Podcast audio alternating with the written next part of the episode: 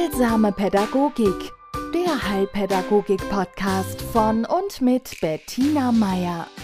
Willkommen zu einer neuen Folge von Heilsamer Pädagogik. Ich habe in einem Buch von Simone de Beauvoir, Memoiren einer Tochter aus gutem Hause, Zeilen gefunden, die ich Ihnen gerne, die ich gern mit Ihnen teilen will.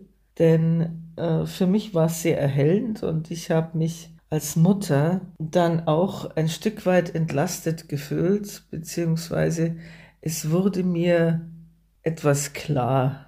Ja, vielleicht geht es Ihnen ja auch so. Es geht um eine Charaktereigenschaft der kleinen Simone, die von sich sagt, beschützt, verhätschelt, angenehm unterhalten durch die unaufhörliche Neuheit aller Dinge, war ich ein ungemein vergnügtes kleines Ding. Dennoch stimmte etwas nicht da ich fürchterliche Wutanfälle bekam, bei denen ich mich rot-violett im Gesicht und wie von Krämpfen befallen auf den Boden warf. Ich bin drei Jahre alt. Wir essen auf der besonnten Terrasse eines großen Hotels.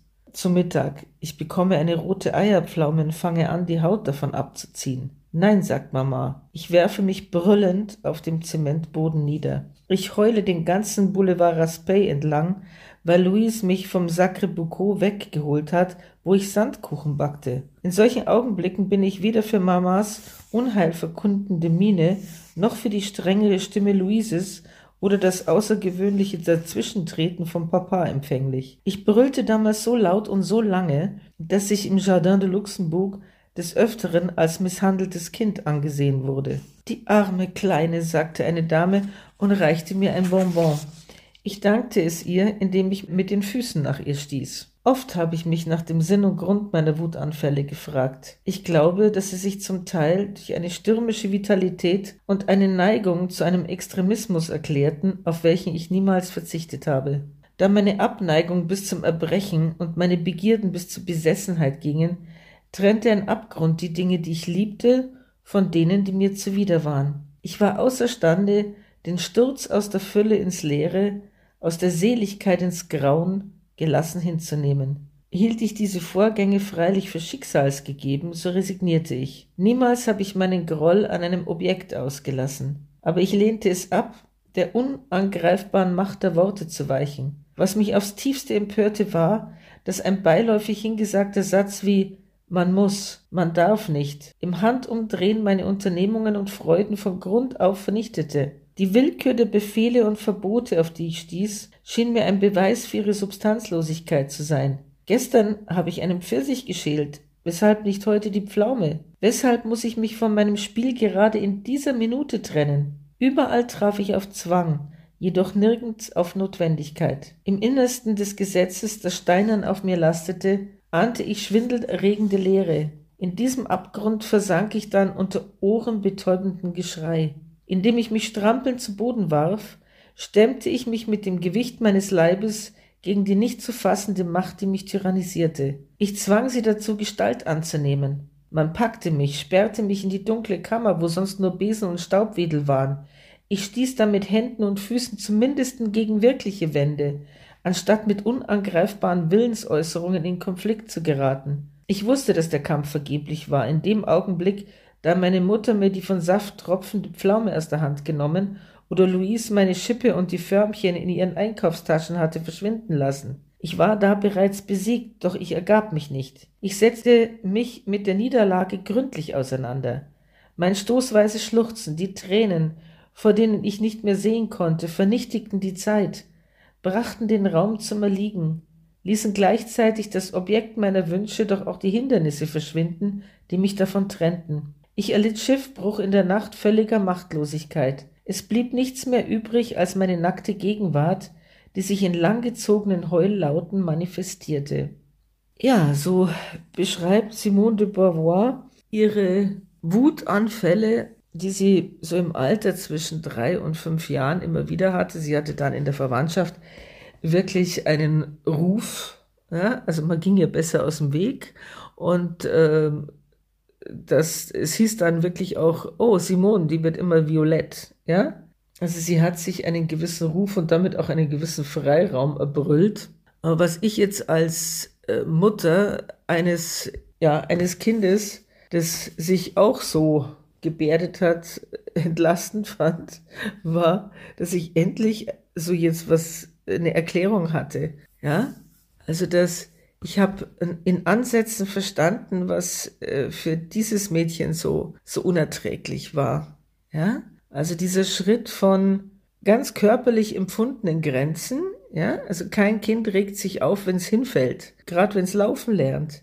Also wenn man das beobachtet, die klettern über schiefe Ebenen, die plumpsen von Couchen, sie stolpern über Bauklötze, sie fallen hin oder es gelingt ihnen äh, erst nach dem zehnten Versuch, sich aufzuziehen.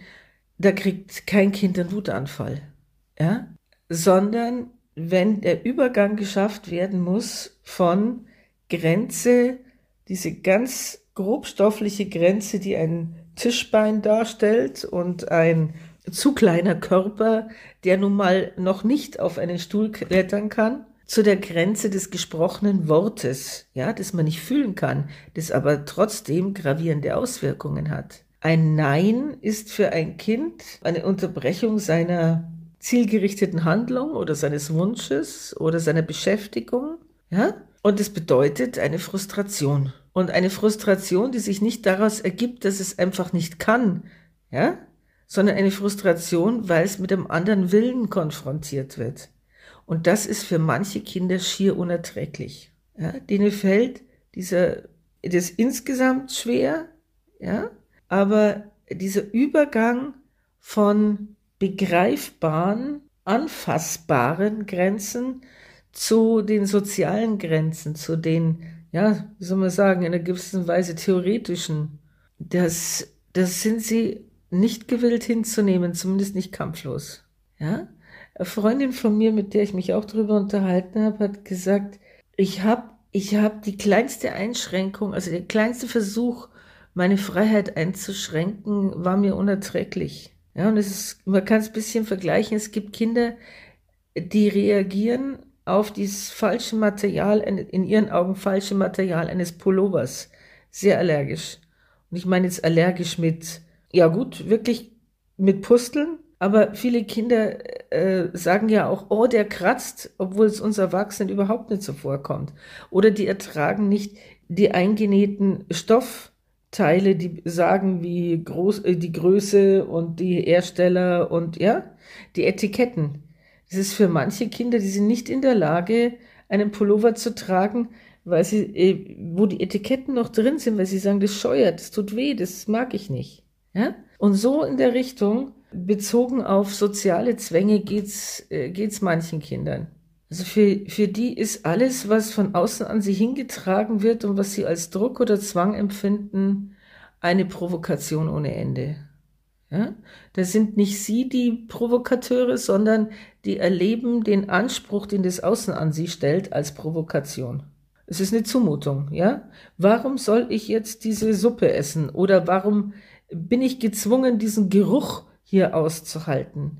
Es gibt auch Kinder, die sind sehr, sehr empfindlich, was Gerüche betrifft. Und wenn man mit denen in ein Restaurant geht, wo jetzt äh, bestimmte Gerüche vorherrschen, die dem Kind unangenehm sind, dann hat man brüllenden, schreienden zwei- bis dreijährigen oder vier- bis fünfjährigen da. Äh, und man ist gezwungen, diese Lokalität wieder zu verlassen, weil weil das nicht tolerabel ist. Kinder in dem Alter sind noch nicht kompromissfähig. Da gibt es nur an oder aus, ja oder nein, gut oder böse, schwarz oder weiß.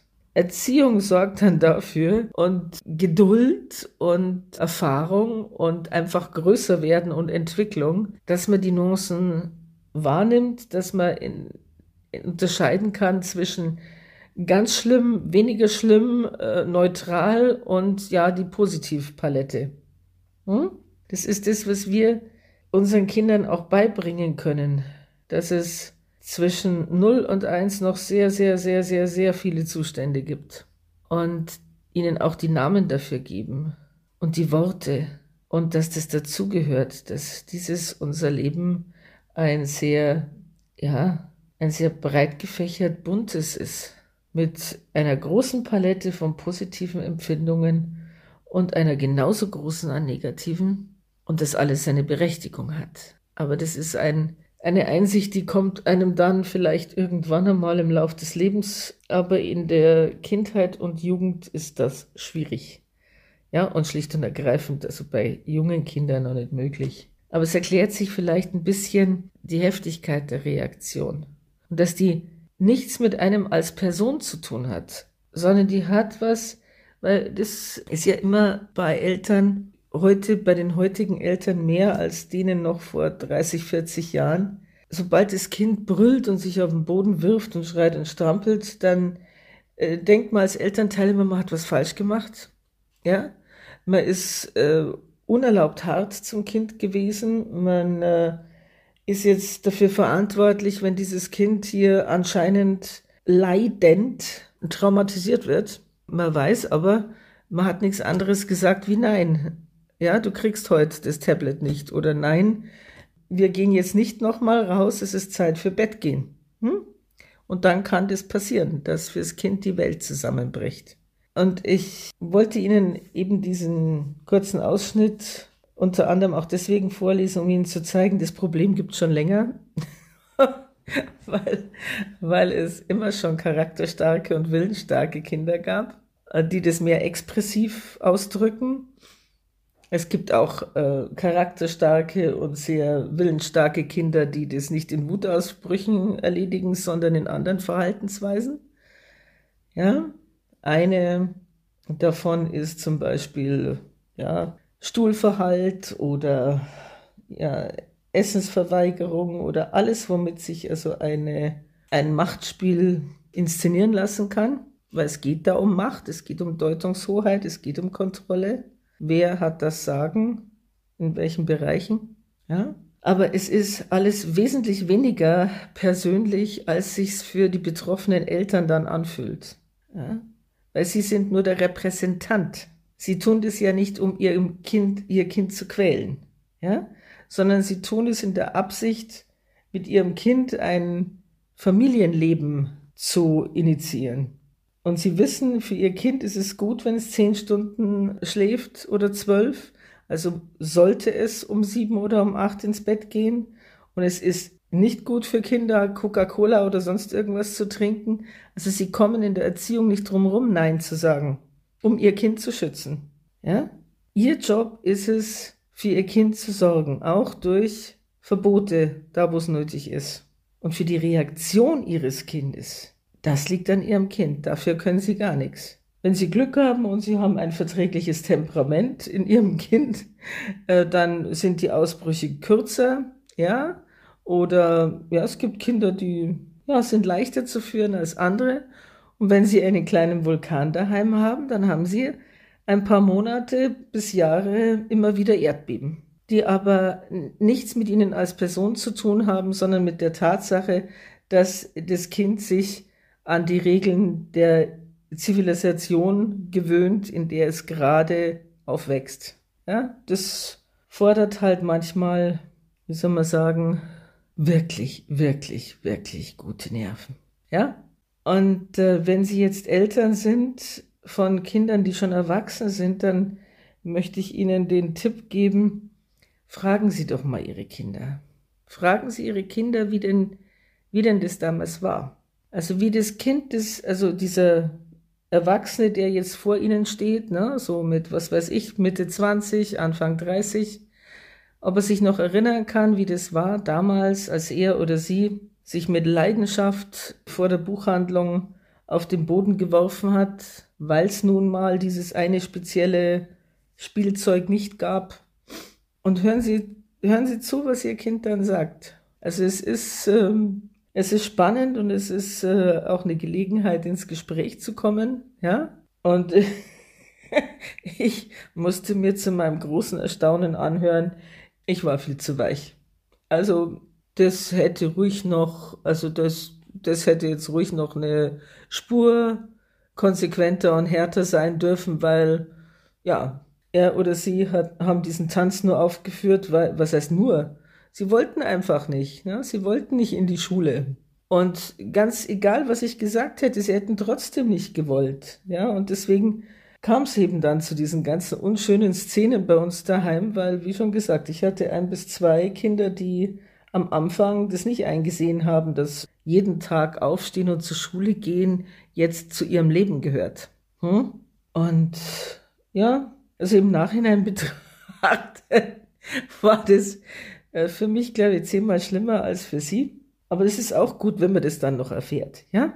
Also, wie schon gesagt, ich kann Sie nur anregen, reden Sie mit Ihren Kindern, sobald die in der Lage sind, das zu reflektieren und einen gewissen Abstand zu sich selber als Kind haben. Da ist es mal eine, ja, eine lohnenswerte Fragestunde, wenn man zuhört, was da an Antworten kommt. Ja? Also das so ein bisschen für Sie als mh, hm, Input nicht alles auf sich zu beziehen und die Schuldgefühle ein bisschen zu relativieren. Denken Sie an sich selber als Kind. Wie ist es Ihnen damals gegangen? Auf was hatten Sie überhaupt keine Lust? Und wie viel davon äh, ist etwas, das Sie mit Ihren Eltern in Verbindung bringen? Ja? Entgegen dessen, was wir Eltern gerne hätten, spielen wir im Leben unserer Kinder nach den ersten Jahren dann eher eine untergeordnete Rolle. Und das ist oft ganz gut so. In diesem Sinne, ich wünsche Ihnen eine schöne Woche. Bis zum nächsten Mal. Heilsame Pädagogik, der Heilpädagogik-Podcast von und mit Bettina Meier.